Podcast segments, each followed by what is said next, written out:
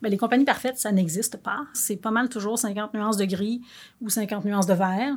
L'idée, c'est de tendre vers le vert plus foncé.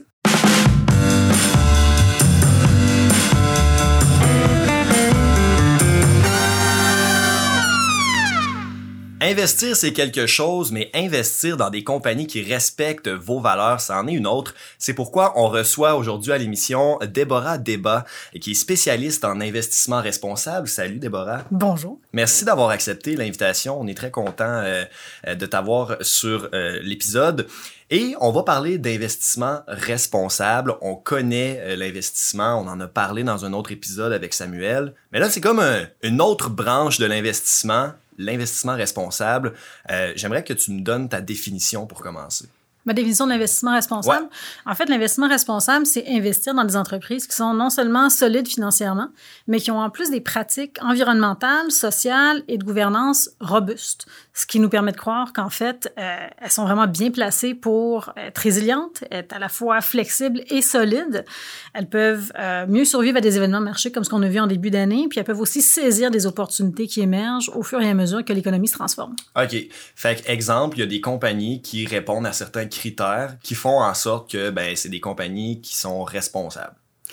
Oui, en fait, euh, on ajoute une couche d'analyse de plus euh, lorsqu'on prend nos décisions de placement. Donc, le gestionnaire de portefeuille qui, lui, va monter son portefeuille responsable, va non seulement, bien sûr, analyser les entreprises sur le plan de leur perspective de croissance, va regarder leur endettement, euh, va regarder quels sont leurs profits, leurs pertes, etc. Mais en plus, on va creuser plus loin pour avoir un portrait vraiment global des entreprises en portefeuille. Donc, on veut comprendre quelles sont leurs pratiques environnementales, quel est leur impact sur l'environnement, mais aussi quel peut être l'impact de l'environnement sur leurs activités, comment sont leurs relations avec les communautés, avec leurs travailleurs, et aussi la gouvernance de l'entreprise, donc comment elle se gouverne elle-même.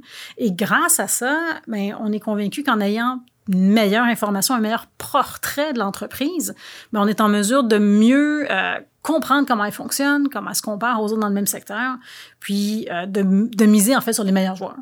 Si on, on va du côté, parce que toi, toi c'est ta job là, de justement faire ces analyses-là, euh, certains critères, là, si on reste dans la base, ça peut ressembler à quoi?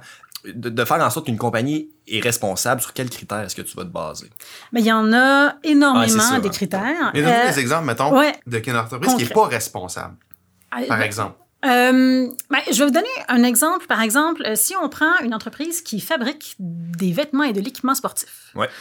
Ben, dans ce secteur-là, ce qui est important pour nous, euh, parce qu'il y a des critères environnementaux, des critères sociaux, il y en a de très nombreux, mais ils sont pas tous nécessairement très importants pour toutes les entreprises ou tous les secteurs. On va pas euh, évaluer une compagnie minière euh, avec une banque en fonction des mêmes critères. Mm-hmm. Les impacts environnementaux sont complètement différents, les impacts sociaux sont différents, la gouvernance, voilà. bon. Donc, cette entreprise qui fait du matériel sportif, on va regarder quoi? Ben, probablement sa chaîne d'approvisionnement, ses fournisseurs qui sont situés à l'extérieur du pays, à des endroits où peut-être les droits des travailleurs sont pas nécessairement défendus avec les mêmes, la même énergie ou les mêmes lois que ce qu'on a la chance d'avoir ici. Euh, on va regarder les conditions de travail, on va regarder peut-être la toxicité des matériaux qu'elle utilise, on va s'intéresser euh, peut-être au cycle de vie de son euh, de ses produits. Est-ce qu'on est capable de faire rentrer de l'économie circulaire là-dedans? Est-ce que l'entreprise adopte des pratiques pour réduire la quantité de déchets utilisés, la quantité d'eau utilisée, pour mieux traiter ces déchets.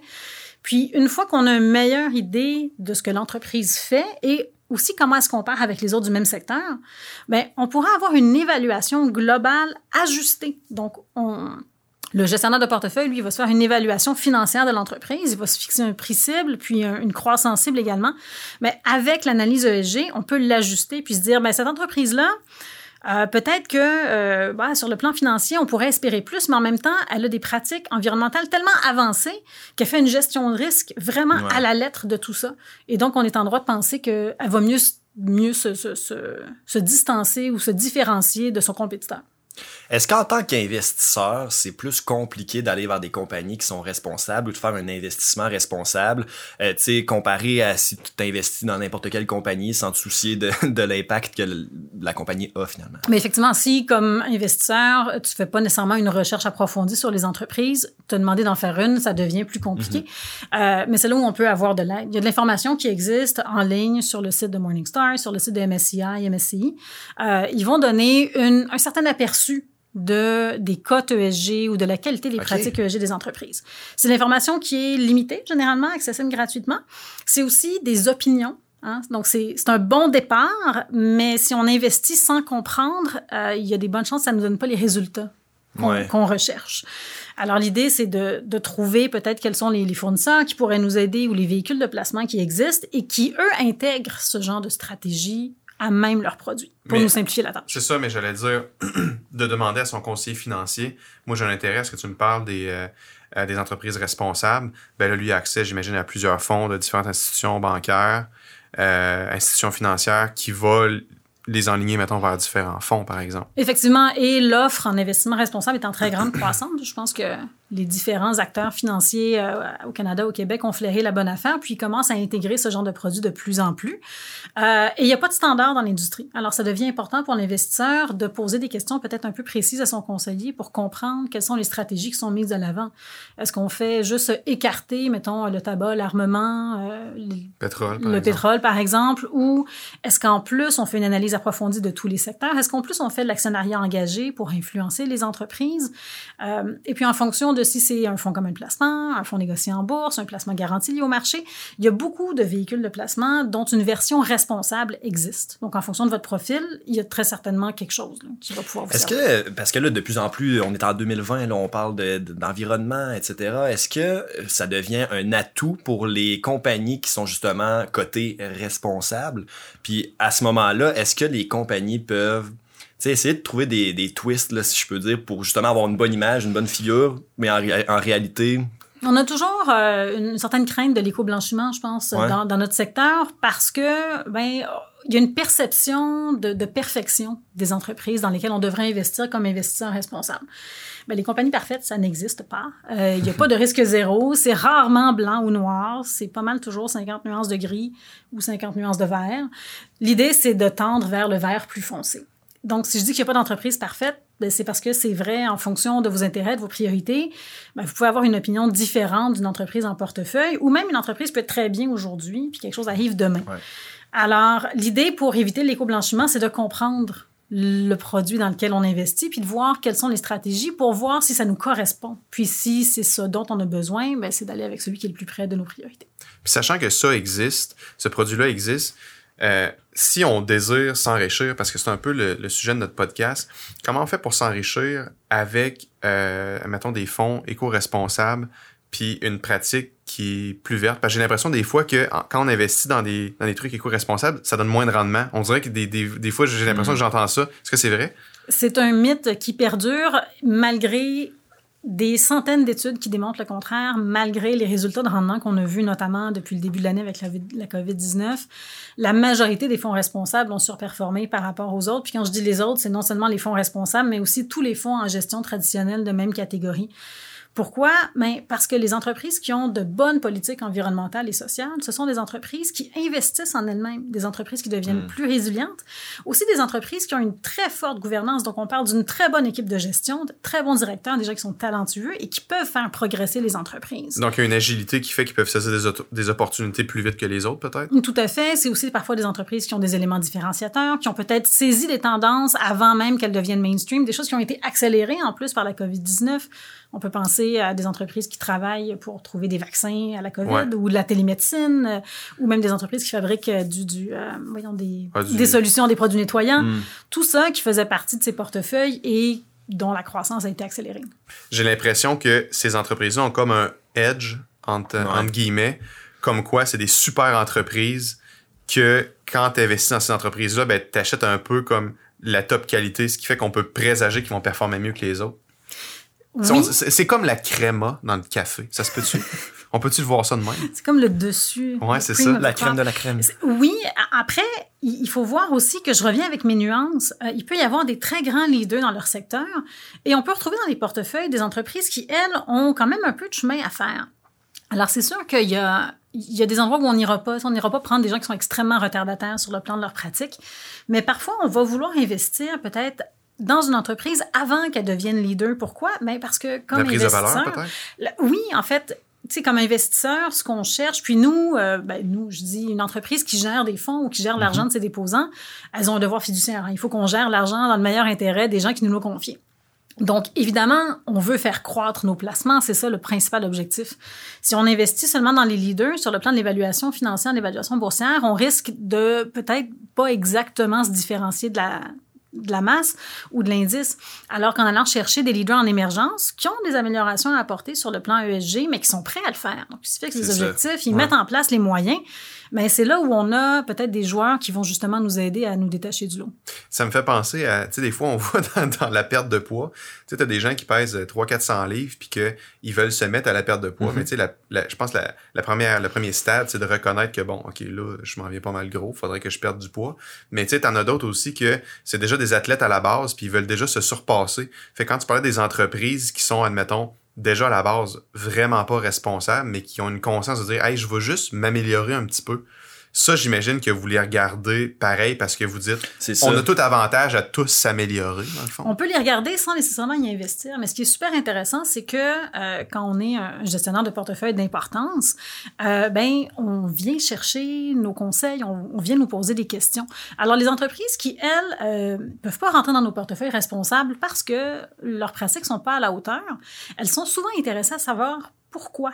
Alors là, on peut les accompagner, même si on n'est pas nécessairement investi dedans. il y a un discours qui est fait avec Il y a un discours, un dialogue, un échange. Puis, en tant qu'investisseur, on est vraiment écouté. Puis même avant d'être investi, ils viennent chercher de l'information. Et ce qui est super intéressant, c'est qu'au moment où on sent qu'il y a vraiment une base solide puis une amélioration qui est déjà mise en place, un momentum, si on veut, ben, on peut décider d'y investir sous condition. Donc, on attend à ce que l'entreprise s'engage, se fixe des objectifs ambitieux, mette en place tout ce qu'il faut pour y arriver. Et on a plein d'outils pour continuer à mettre de la pression. On peut faire du dialogue, on peut faire des propositions d'actionnaires. On a aussi notre droit de vote en tant qu'actionnaire qui est extrêmement intéressant pour mettre de la pression sur les entreprises pour qu'elles améliorent leurs pratiques ESG. Qu'elles soient euh, leader émergent ou déjà leader, tout ça fait qu'on est capable d'avoir un impact super positif dans le marché. Est-ce que quand tu vas sur une plateforme, par exemple, parce que là, tu parles de critères qui font en sorte qu'une euh, qu'une compagnie est responsable, tu sais, si, on visualise ça, est-ce que, exemple, il y a des compagnies qui sont qui ont seulement un critère plus tu es capable de le voir qu'il y a, il y, a, plusieurs critères, plus tu descends. Je sais pas, je sais pas très clair la façon que. Euh, ben, en fait, une façon assez simple de communiquer la qualité ESG d'une entreprise, si on veut, ce serait une cote ESG. Rappelle donc le, qu'est-ce que veut dire ESG? Ah oui, pardon, excellent point. Euh, environnement, social, gouvernance. Donc, ESG, c'est l'ensemble des critères extra-financiers, donc hors bilan. Et euh, il y a aussi une cote ESG. Donc ça, c'est fourni généralement par ce qu'on appelle des, des, tierces parties ou des, des donneurs de, de, de, données, de cotes. Et ben, ça varie du, du triple A à vraiment pas très bon de la même façon. Encore une fois, ben, c'est une opinion. Euh, puis si on regarde la corrélation entre les différents fournisseurs de données, elle n'est pas très élevée. On parle d'à peu près 0.3, alors que pour les codes de crédit, c'est 0.9. C'est beaucoup de jargon, mais tout ça pour dire que en fonction de l'importance qu'on donne à chacun des critères de chacun des secteurs, ben on peut avoir pour une même entreprise une cote triple A, tout comme une cote B, parce que mais on s'entend pas exactement. les aussi, Ça dépend comment on les évalue, ça dépend à quel point. Alors, il l'information qui est donnée par les tierces parties, c'est important parce que c'est un très bon point de départ. Mais si je regarde le travail... Il faut les mettre ensemble puis analyser chacun faut les comment, mettre ensemble. comment ils ont, c'est ça, ils ont donné leur avis là-dessus. Et très souvent, les gestionnaires de portefeuille vont avoir leur propre processus aussi de contre-vérification, d'analyse de l'information. Euh, ils vont même souvent ben, d'abord discuter avec les entreprises, mais aussi visiter les opérations, les bureaux pour comprendre vraiment ce qui se passe sur place et comparer ce qu'on voit sur papier. Parce qu'on se fie beaucoup sur l'information qui nous est offerte par l'entreprise, mais il faut qu'on ait accès à l'information de visu pour pouvoir confirmer que tout ça nous satisfait puis qu'on est confiant. Puis Déborah, admettons que, tu sais, moi j'ai de l'argent à investir. Admettons j'ai 2000 pièces à investir, puis bon là j'ai regardé un fonds, euh, par exemple un fonds indiciel ou bien un fonds en haute technologie, puis je regarde, je, je, me fais vendre, je, je me fais dire que les rendements vont être supérieurs dans un fonds, admettons, qui ne respecte pas les, les, les, critères ESG, par exemple. Puis là, mm-hmm. je me fais parler d'un fonds ESG sais, là, il y a un peu l'appât du gain qui va parler, mais c'est où est-ce que nos valeurs vont un peu croiser mm. les profits, là, tu sais? Puis est-ce que toi, dans ton travail, tu vois que les gens vont, vont comme préférer un bon fond avec un bon indice ESG par rapport au rendement et au profit que tu peux faire? Vois-tu que les gens sautent la clôture vers l'autre bord? Il y a deux choses dans la question. Euh, on est habitué de comparer des, euh, des véhicules de placement en fonction de leur risque et du rendement à la clé. Euh, en investissement responsable, vu qu'on est dans le domaine de l'investissement, mais on va souvent nous comparer sous ces deux mêmes axes-là. Mais on a l'axe de l'impact qui est complètement ignoré dans l'investissement Mais qui est traditionnel.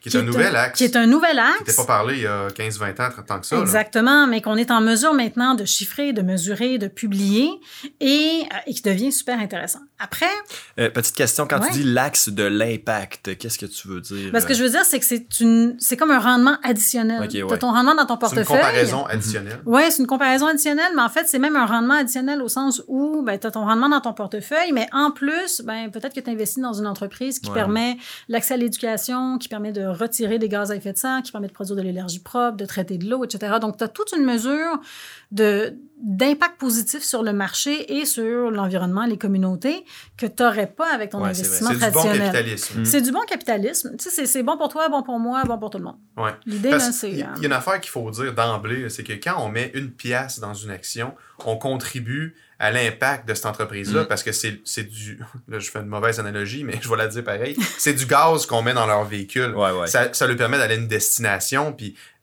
en allant à cette destination-là, ben, ils ont des choix à faire. Des Mhm. fois, c'est pas toujours des bons choix. Mm. Fait qu'aujourd'hui, de prendre conscience où notre argent va, puis comment elle est investie, c'est une dimension que peut-être qui est un peu moins parlée avant, mais qu'aujourd'hui, on a des chiffres, on a des données qui nous permettent de voir beaucoup plus clair là-dedans. Tout à fait. Puis j'irais même plus loin. Je pense que la dichotomie euh, rendement vous Ah, excuse-moi. Je pense que J'allais c'est te un le faux choix. demander. En fait, c'est une différence entre deux choses qui dit que c'est comme deux chemins séparés, une opposition. C'est une opposition entre deux choses. OK. La disposi- la- donc la, la dichotomie investissement responsable rendement, c'est une fausse dichotomie, ça, ça n'existe plus en fait. Ça a peut-être existé Ah il y a ouais. 30 40 Ah. ans, mais maintenant, on n'a plus besoin de choisir entre la santé du portefeuille et la santé de la planète. On peut faire les deux. OK. On peut miser sur des entreprises qui sont orientées pour amoindrir leurs impacts négatifs, améliorer leurs impacts positifs, puis même trouver des solutions à des enjeux environnementaux et sociaux. On n'a vraiment plus besoin de faire le choix maintenant.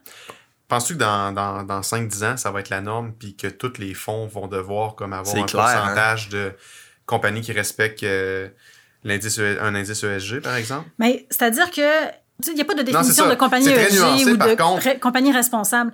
Mais l'idée de prendre, Prendre en compte, prendre en Ouais. compte les aspects ESG d'une entreprise, donc environnementaux, sociaux et de gouvernance d'une entreprise Ouais. avant d'y investir, je pense que ça a énormément sa place et c'est en train de prendre tout le secteur financier Mm. euh, et, et plusieurs branches de la finance également. Tu sais, as l'investissement, mais l'assurance le tient en compte, euh, le financement le tient en compte. D'ailleurs, Mm. il y a des preuves comme quoi, des recherches qui disent que euh, les entreprises qui ont de, bons, de bonnes pratiques ESG euh, ont un meilleur accès à du capital, du capital moins cher également.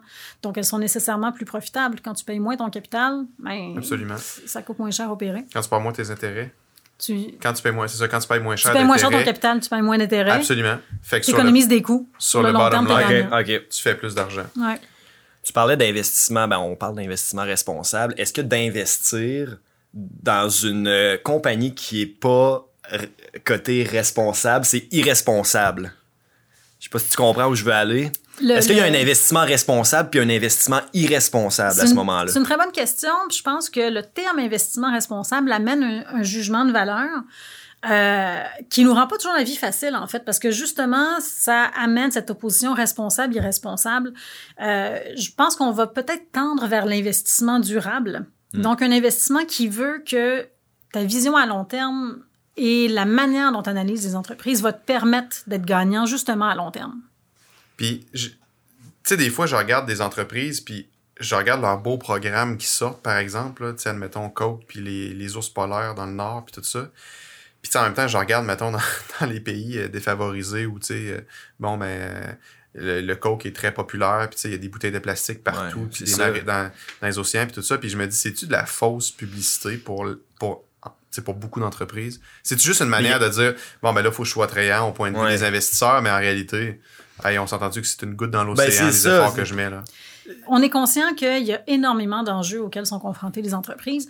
L'idée derrière l'investissement responsable, c'est de trouver celles qui sont le mieux en mesure de, de gérer les risques et de peut-être aller un peu plus loin puis de saisir les opportunités. Si je regarde Coke, euh, ben oui, euh, il y a de la misère parce que leurs leurs bouteilles de plastique sont dans l'océan. Après, il faut comprendre pourquoi. Ben, une fois que la personne elle a acheté sa bouteille de Coke, qu'est-ce qu'elle fait avec? Où est-ce qu'elle la met? Est-ce qu'elle a accès à une poubelle ou un sac de recyclage? Ou est-ce qu'elle n'y a pas accès? Ça touche à l'éducation, ça touche à sanitaire des, des, oui. des villages. Puis, euh, je veux dire, on, on, parle de Coke. Je pense que Coke a investi euh, en, en, Afrique du Sud, euh, je pense, dans les années 2005 à 2010. Puis là, il faudrait vérifier les années, mais ils ont justement investi dans des campagnes de communication pour enjoindre les consommateurs à bien utiliser leur bouteille, puis ensuite à la mettre à un endroit approprié. Puis ils ont réduit la quantité de, de, de déchets d'à peu près 27% je pense. Là, les chiffres, il Ok. faudrait, faudrait les vérifier, Ouais. mais mais il y a quelque chose à faire avec ça. Puis là, un autre exemple, ce que, ce que Coke est capable de faire avec son système de distribution, il y a un système de distribution qui est absolument phénoménal parce que tout le monde boit du Coke à peu près partout dans le monde. Et ils vont se rendre dans des villages parfois extrêmement reculés, notamment dans les pays en voie de développement, pour aller livrer leurs produits. Et ce qu'ils ont fait, c'est qu'ils se sont mis euh, en accord avec les, euh, les compagnies, euh, pas les compagnies, mais les gouvernements municipaux, les gouvernements locaux et les entreprises qui donnent accès à la santé pour aller livrer des euh, vaccins, notamment parce qu'ils ont besoin de livraisons Ah, réfrigérées ok. jusque Ah. dans des coins reculés. Donc, on profite du réseau de distribution et de leur chaîne logistique pour, en plus, faire du bien. Alors, c'est sûr qu'ils font du millage sur leur réputation, mais il faut quand même Très regarder l'acte qu'ils ont Ouais. fait de manière indépendante. Ils l'ont quand même fait. Ouais, ouais, c'est ça. Ben, Ouais. Exactement. Puis ça me fait penser, c'est drôle qu'on parle de ça parce qu'en fin de semaine, j'avais une discussion avec mes amis. Il y a une compagnie que, tu sais, je veux pas la nommer, mais exemple, euh, ils proposent, hey, t'achètes ça, on plante un arbre. On plante cinq arbres. Mais tu sais, je, me disais, ouais, mais tu sais, ton arbre au bout de la ligne, là, il sert pas tant à grand chose parce que bon, il y a les, toutes les, les causes, tout, tout ce qui fait en sorte que c'est pas bon pour l'environnement. Mais quand on prend du recul, au moins ils font. Puis je suis certain qu'il y a, il y a d'autres points positifs qui. Ben, euh, c'est quand même louable. Ben là, c'est du marketing vert, dans le fond. C'est Mais, ça, mais moi, je pense que la question qu'il faut plus poser, c'est l'intention réelle derrière tous les, les efforts qui sont mis. Parce que, tu sais, par exemple, Coke, moi, je les connais pas énormément, tu sais. Mais c'est sûr que si ça venait d'eux autres qui ont été avenants pour proposer la distribution de vaccins dans un convoi réfrigéré, c'est très hot. Par contre, s'ils sont fait talonner pour dire, hey là, là, on a vraiment besoin de ça, faut que tu nous aides, puis ils disent, ben parfait, on va t'aider, mais ça va te coûter 4 milliards. Ben là, ça serait un peu, tu sais, Ouais. plus, euh, un peu plus poche. Mais y a-t-il une manière de mesurer le réel, peut-être, pas les réelles intentions, mais les valeurs véhiculées versus les valeurs qu'on voit concrètement dans leurs actions? Parce que, parce que je vais, je vais juste terminer parce que, admettons qu'ils mettent un plan, ils déploient un plan vert, par exemple, puis bon, on voit que euh, ils veulent aller vers là. Mais à quel point c'est pas pour aller chercher, mettons, du capital moins cher parce qu'ils se conforment à une norme versus des valeurs intrinsèques de la compagnie? Ça va toujours être les deux, puis je pense pas qu'il y ait d'enjeu à ce que ce soit pour améliorer l'accès à du capital, par exemple. Une entreprise, elle est là pour mettre en service son produit, sa solution, elle est là pour offrir une certaine prise de valeur à ses actionnaires, à ses propriétaires. Donc, il y a là une mission, si on veut, à, à, à résoudre ou en tout cas à atteindre. Il n'y a pas de raison pour laquelle cette mission-là ne devrait pas être accompagnée à la fois de, de profits et de bienfaits collatéraux. L'idée, c'est que l'entreprise, euh, elle évolue pas dans une bulle, hein, on est comme dans un écosystème, donc on partage tout un tas de choses avec des parties prenantes, des ressources, euh, de l'environnement, etc. Puis, si on réussit à le gérer de manière harmonieuse, il y a fort à parier que ça va finir par euh, nous profiter de manière financière pour nous et pour les, euh, les actionnaires que nous sommes. Et c'est positif parce que dans la mesure où on trouve des entreprises qui sont capables justement d'améliorer leur effet positif, ben, si on réussit, dans le fond, l'idée c'est quand tu réussis à résoudre un problème, Mhm. puis qu'en plus tu le résous de manière responsable, de manière durable et de manière profitable, mais tu es résolument tourné vers l'avenir. Tu es C'est ça. gagnant.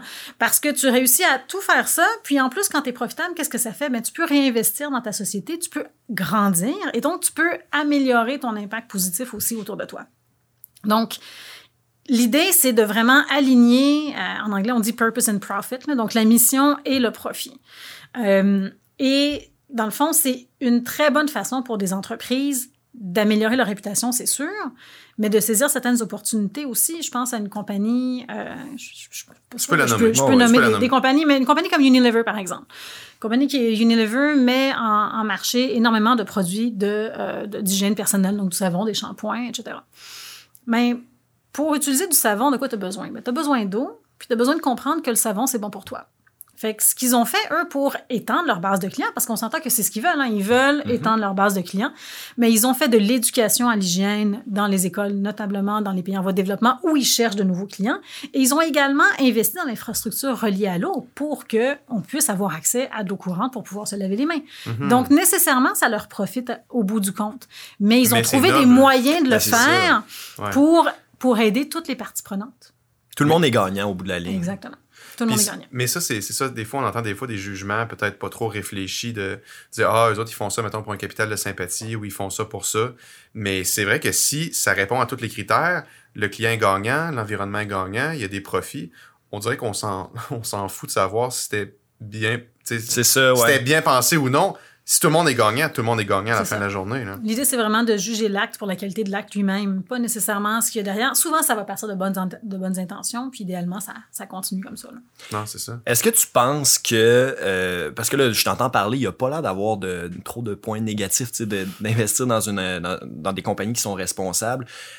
Est-ce que tu penses que c'est parce que c'est pas encore euh, assez populaire ou assez trendy Ouais, c'est que, découvert, peut-être. que- que- exact que les gens qu'il y a pas plus de gens, tu sais, qui, qui, qui investissent dans des compagnies responsables? C'est pas très connu, en fait. Ouais. Euh, ouais, les dernières recherches auxquelles on a accès montrent que c'est à peu près une moitié euh, des investisseurs, donc un Canadien sur deux à peu près, qui n'a jamais vraiment entendu le terme investissement responsable ou qui pourrait le définir. Et euh, on sait que beaucoup d'investisseurs se fient sur leurs conseillers pour leur donner de l'information sur l'investissement. Mm. L'investissement, c'est quelque chose souvent qu'on se fait vendre, pas quelque chose qu'on achète. Et donc, on peut pas savoir qu'on a besoin de ce qu'on connaît pas. Mhm. Alors, même si une très grande majorité des investisseurs sont super intéressés par ce type d'investissement, ben, ils vont pas nécessairement poser la question directement à leur conseiller. Et ben, leur conseiller... euh, Vont pas leur conseiller. avoir- ben, ils pourraient le leur ouais. conseiller, mais euh, parfois, on veut pas changer un statu quo qui fonctionne. Et donc, Ouais. on continue avec la recette qu'on a. Euh, mais nous, ce qu'on voit, c'est qu'un conseiller qui parle d'investissement responsable... euh, voit sa, sa perception positive augmenter, puis il va pouvoir aussi agrandir sa base de clientèle parce qu'il va pouvoir aller Ouais. rejoindre des clients qui, eux, sont touchés par ce genre de priorité, ce genre d'intérêt qui sont partagés par les entreprises dans lesquelles on investit. Mais oui, puis c'est niaiseux à dire, mais tu sais, juste le fait qu'on en parle aujourd'hui au podcast, ben ça contribue à justement que l'investissement responsable se fasse connaître, puis c'est c'est c'est tout en notre honneur. Ah non, vraiment. Tout à fait. Puis, mais tu sais, des fois, on voit des. euh, bon, ça- je pense que c'est un bon produit. tu sais, De tout ce qu'on a dit, il Ouais. n'y a, rien de Non, négatif c'est à ça. ça. Mais est-ce que, admettons, d'investir dans un fonds comme ça, il y a, un plus haut taux de frais de gestion du gestionnaire parce qu'il y a plus de travail à faire, donc ça coûte plus cher à l'investisseur d'acheter ces fonds-là? Non. C'est une excellente question, mais non, ça coûte pas plus cher parce que, ben, oui, il y a un travail additionnel à faire et c'est considérable, la quantité de ressources et d'heures qui est mise pour faire la recherche, l'analyse, l'intégration de tout ça. Mais reste que sur l'ensemble des porteurs de parts d'un fonds commun de placement, par exemple, ou même d'un FNB, ça se dilue et le frais de gestion est généralement comparable à tout ce qu'on voit pour une, une même classe d'actifs. Donc, pour un même fonds d'action canadienne, le frais va être le même que le fonds soit responsable ou pas. OK. On serait donc fou de s'en passer. Donc, qu'est-ce qu'on fait à être ici pas être en train d'en acheter actuellement? Ben, c'est ça. C'est la question que moi, je me pose Ouais. tout le temps. Ça m'empêche de dormir.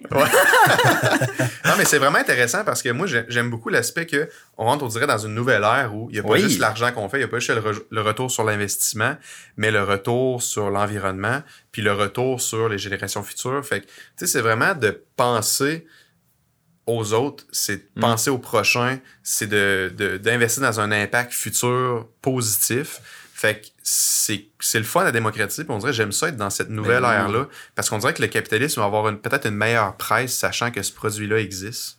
Mais je pense qu'en en investissant de manière responsable, on, on lance un signal quand même assez fort au marché sur le type d'impact négatif qu'on veut éviter, puis le, le type d'impact positif qu'on veut rechercher. Mm. Et en tant qu'investisseur, on a, on a une voix qui est, qui est écoutée par les entreprises dans lesquelles on investit. Puis grâce à ça, on peut transformer le système de l'intérieur, vraiment plus que si on était dehors puis qu'on les regardait aller. Ouais. Alors de cette façon-là, et à travers la finance responsable, je pense qu'on peut réellement transformer tout ça puis rendre nos sociétés, nos économies un peu plus durables, plus en accord avec les capacités de la planète, de nous fournir des ressources, d'absorber nos déchets, puis de faire grandir nos communautés. On est les Hunger Games de, de l'investissement pour le rendre responsable. Je suis pas sûre que je mettrais les Hunger Games. Ouais. Du monde qui meurt. Hein, Ouais. Non, c'est vrai. Mauvaise, mauvaise comparaison. C'est vraiment pas bon. Merci beaucoup. Merci beaucoup, Déborah et Débat. Puis, euh, c'est, encore une fois très pertinent. Je suis très content qu'on, justement y ait- y euh, un, un podcast qui parle de ça, c'est tellement De manière très concrète aussi. Très concret. Puis, tu sais, moi puis Sam, on est des gens qui, je pense, ont une conscience environnementale, tu sais, qui est présente. Puis de, le présenter comme ça aux gens, il n'y a pas une meilleure façon de le faire. Donc, je te, remer- je te remercie énormément. Merci à la maison et euh, j'espère que vous avez apprécié. Puis on se dit à la prochaine pour un autre podcast. Ciao!